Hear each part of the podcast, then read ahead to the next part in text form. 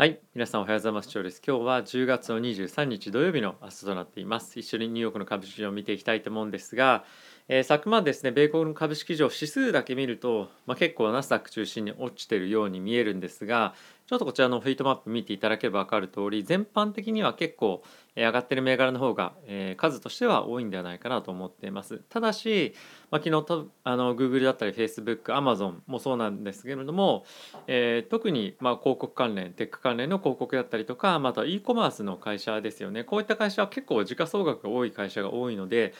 マーケット指数に対してかなりインパクトがあったかと思うんですが、まあ、少し今やっぱりですね、えースナップチャットの、まあ、スナップの決算出た後に、まあ、他の銘柄、まあ、広告関連だったり e コマース関連も同様に、まあ、決算結構悪くなるんじゃないかとか、まあ、今回がそんなに悪くなくても、まあ、将来的にえーもっともっと収益率っていうのが落ちてしまうんじゃないかっていうところも一つ大きな懸念としてえー持たれてるんではないかなと思っています。で僕はですね結構 GAFAM の銘柄、えーだったりとかっていうのが結構多く持っていたりまだ Shopify e コマースの銘柄ですねこちらも多く持っているので、まあ、結構昨日はですねあの 一日やられたあの感じの一日になってしまいました。まあ、今後ちょっとどうするかっていうのは、えー決算を一旦ちょっと見てから考えようかなと思ってます。えー少しこのやっぱり e コマース関連だったりとか、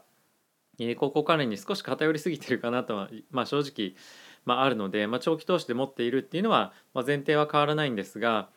まあ、もう少し業種だったりの分散性っていうところはその、えーそういった観点から見ても、えーやった方がいい、まあ、もしくはやるべきなのかなというのをちょっとですね、えー今後考えていきたいと思います。一応 Facebook なんかは、えー前回の決算の時にも言っていたんですが、まあ、Google だったりとか、まあ、その、まあ、Apple のデバイスですねそこからの情報を得られなくなるということもあって、まあ、自分たちで独自に、まあ、いろんなアルゴリズムだったりとか別の情報源っていうのを使って、え広告をしっかりとですね、まあ、ターゲットに送れるようにするみたいな感じのコメントっていうのは出てはいたんですがそれがどれだけの効果が実際にあるのかどうかっていうところもちょっと不透明感あるので、まあ、今あの早急に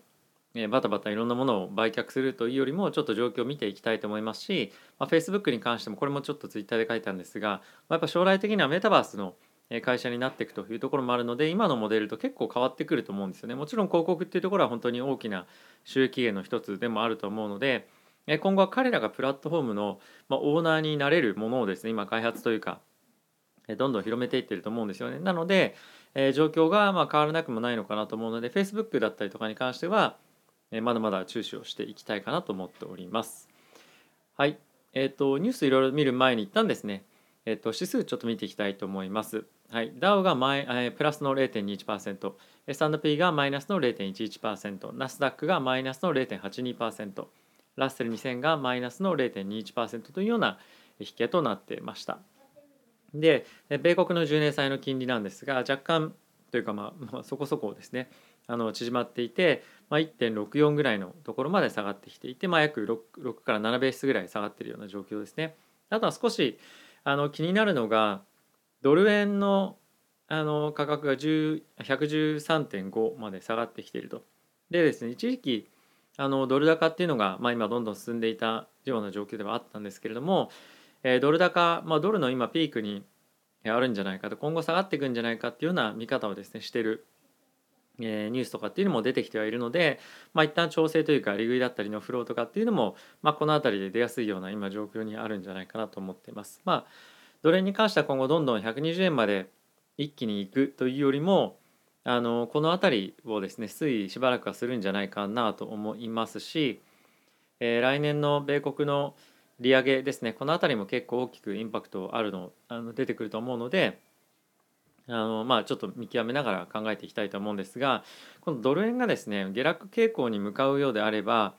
まあ、結構ポートフォリオのインパクトが大きいんですよね。で、えーまあ、今年のパフォーマンスはそんなにまあ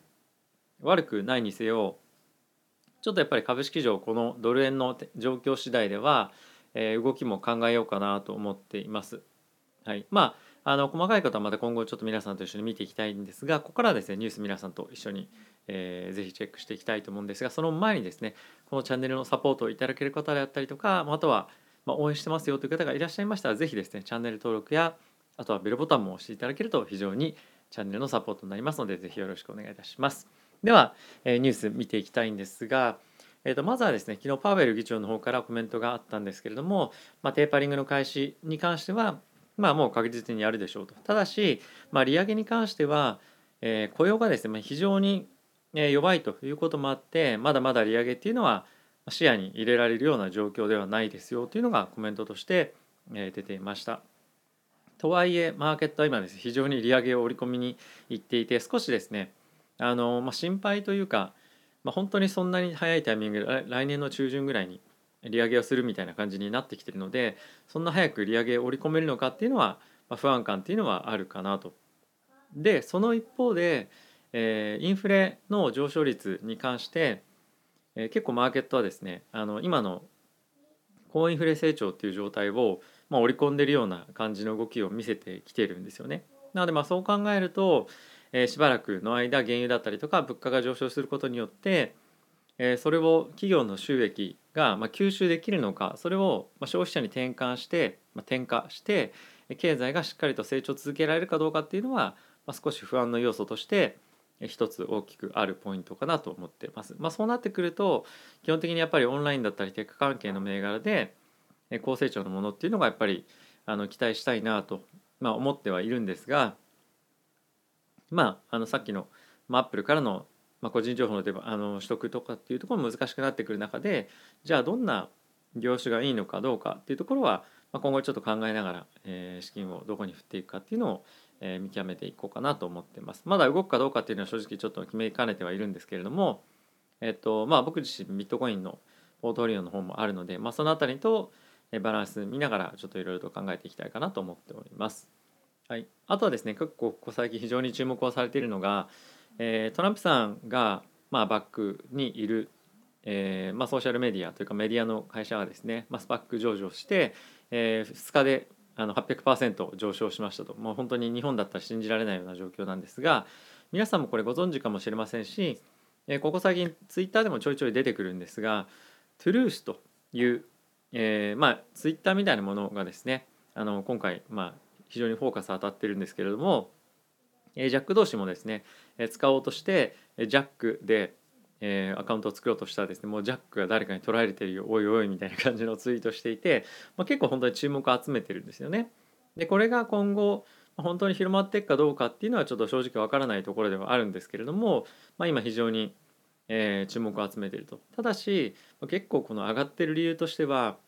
えー、レディットの人たちが、まあ、この辺り集中して入ってるんじゃないかっていうふうに、まあ、言われてますと。で実際に機関投資家でスパック投資してた人たちっていうのはもうこれすでに売却したよっていうような、ニュースも出たりとかしてはいるので、これがどこまで続くかこのレディットの、えーまあ、ここ最近あの静かだったレディット民がですねどこまでこれを押し上げていけるかっていうのはあの、まあ、注目ではあるんですがまああのこの銘柄には絡みたくないなっていうのが正直、まあ、ある一方でこのトランプさんが、まあ、トランプさんがやってるというかあのバックアップサポートしてるメディアがどれぐらいの本当に今後成長性勢いが見せられるかっていうのは一つポイントかなと思ってます。今やっぱりツイッターだったりとかえ Google もそうですし、まあ、いろんなソーシャルメディアだったり、えー、まあそういったものがある中で、えこの立ち位置トゥルースがどういうようなえ戦略をですね打ち出していけるかっていうのは、ま大きく影響を与えていく可能性があるので、ま、注目して見ていきたいかなと思ってます。はい、あとはですね、えー、Adobe が、まあ、ついに、えー、12月8日までにワクチンしないと、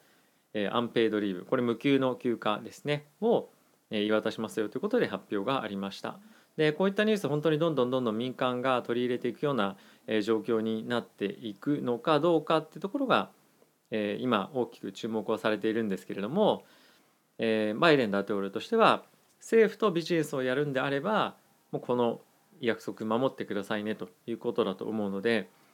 えー、この辺りはですねどこまで本当に波及するのかっていうところはやっぱり注目なのと、えー、まあ政府と働かない機関がどこまでこれを取り入れてやっていくのかこの辺りのバランスをですね今後注目をしていきたいかと思ってます。はい、ここからですねウォール・ストリート・ジャーナル一緒に見ていきたいと思うんですけれどもえーとですね、ウォール・ストリート・ジャーナルのまずはちょっとこちらのニュースから見ていきたいんですが、えー、Google がですね今非常に、えー、注目もう一度集めていてこれどういうことかっていうと今テキサスの方で裁判をしてるんですが、えー、広告の費用がですねあの広告を出す人に対してチャージをしている費用が他の競合と比べて2割からあすみません2倍から4倍高いというふうに、まあ、今訴えられているとか言われていますと。ただしじゃあだったら他のところに広告出せばいいじゃんっていうようなとこにもいかなくてやっぱり世界に広告を届けていくためには Google のプラットフォームを使わないとなかなか難しいっていうのが実情としてあるので、まあ、これはですね独占禁止法のあにまあ抵触して、えー、これは良くないんじゃないかみたいなことが、まあ、今裁判にあるということがですね結構明るみに出てきていますと。で Google としてはいやいやそれちょっと実態と違いますよと。で Google が Google, Google が持ってるアドテックのサービスとかっていうのは他のアドテックの会社と比べると、ま、かなり割安で提供しているし、まあ、実際問題そんなに単価としては変わらないんじゃないかっていうのを、まあ、しあの主張してるんですね。でこれがまあ実際どうなのかっていうのはちょっと正直わからないんですが、まあ、ここ最近ですね非常に広告関連のビジネスっていうところが、まあ、スナップの決算の後非常に注目をされていて、まあ、株価も落ちてるというところにさらにこのニュースっていうのもあるので、まあ、Google もですねあの1日で3%近く落ちるってなかなかないんですが、えー、まあ今後どういう方向に、えーまあ、この基礎自体がいくかっていうよりも、まあ、副次的に株価にのどういうような影響があるかっていうのは見ていきたいポイントかなと思っております。はい、あとはですね引き続きこのファイザー・バイオンテックのワクチンが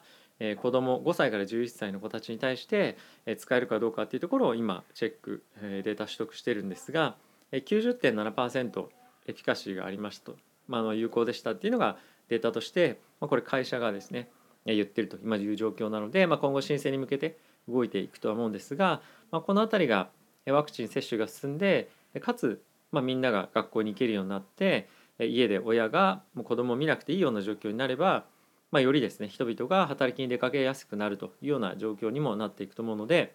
この辺りの期待感というのは非常に高いんじゃないかなと思っています。まあ、その一方でえまた今デルタプラスとかっていうところも注目をされてきてますし、えバイオンテックの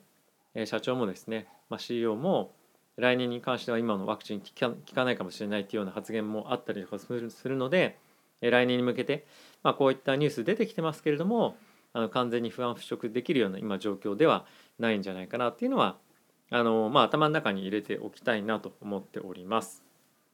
はい、まあ、あとはですねウォール・ストリート・ジャーナルの中では、まあ、それぐらいかなと思うんですがちょっとあのビットコイン見たいんですけれども今ですね非常にいい調子なんですよねちょっとこれもあの僕のもう一個のチャンネル見てくださってる方に関しては修復する内容かもしれませんが、え大きく今上昇してきているんですけれども、まあ、ちょっとこのチャートの形がですねダブルトップなんじゃないかっていうのが、まあ、さっきちょっと一緒に皆さんと見た、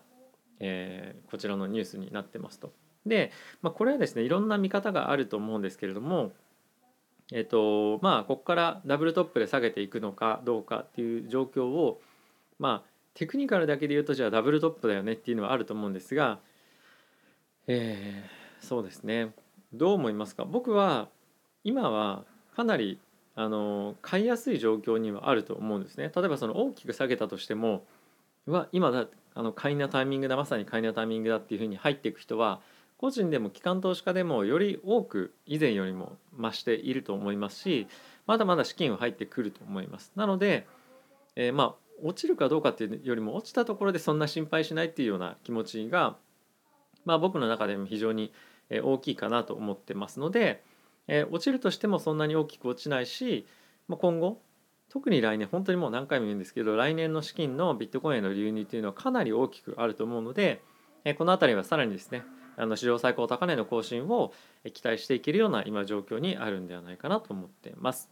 はい、あとはですねちょっとあのビットコインの話をしたので簡単にイーサリアムも、ま水曜日来週ですねアップデートあるので、まあ、そういったところがうまくいけばさらに仮想通貨勢いづいて上昇していくんではないかなと思うので、えー、ぜひご興味ある方はですねチャンネル登録もう一個の方もしていただけると非常にありがたいなと思いますし、えー、あとはですねまだ仮想通貨取引したことないよとか、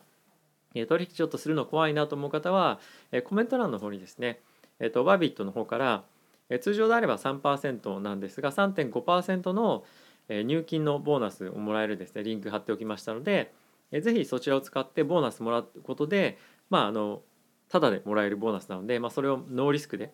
ビットコインにかけたりとかイーサリムを取引していくとかとかっていうのができるので、まあ、そういったのを利用しながらビットコインの取引仮想通貨の取引に慣れていって投資を始めてみるというのもいいんではないかなと思うので、えー、コメント欄ですね是非見ていただければと思ってます。はい。ということで、非常に今日も天気がいい週末ということで、えー、僕はですね、あのちょうどあのお出かけ買い物行こうと思うんですが、こんな感じで毎朝スムージー飲んで、えー、朝を迎えております。ということで、皆さん動画ご視聴ありがとうございました。また次回の動画でお会いしましょう。さよなら。